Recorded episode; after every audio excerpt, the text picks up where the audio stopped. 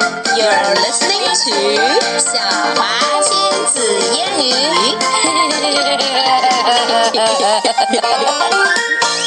Okay, dolphin rescue again. Okay, start. This time, the short version.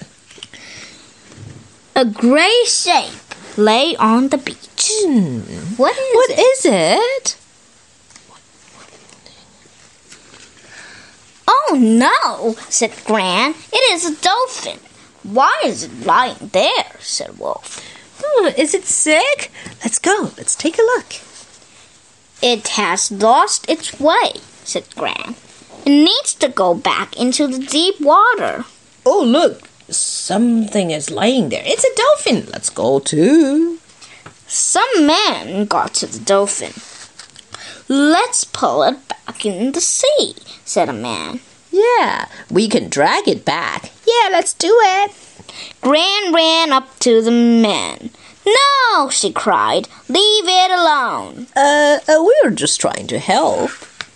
I will phone the dolphin rescue team, she said. They will get it back into the deep water. Yeah, well, that's probably a better idea. Gran told Wilma to keep all the children away. Keep away, please. Well, we just want to have a look. Please, it's for the dolphin's sake. It is lying on its side, said Gran. Get it upright.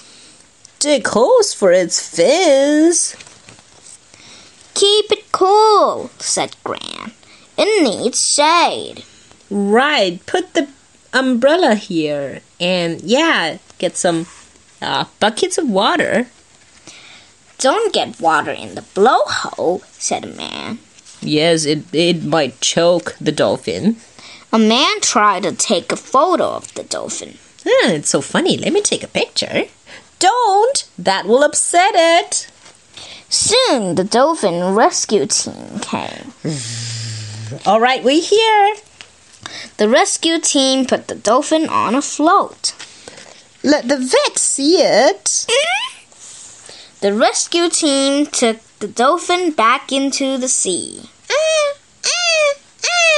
I don't know whether that's a dolphin sound. I hope the dolphin will be all right, said Biff.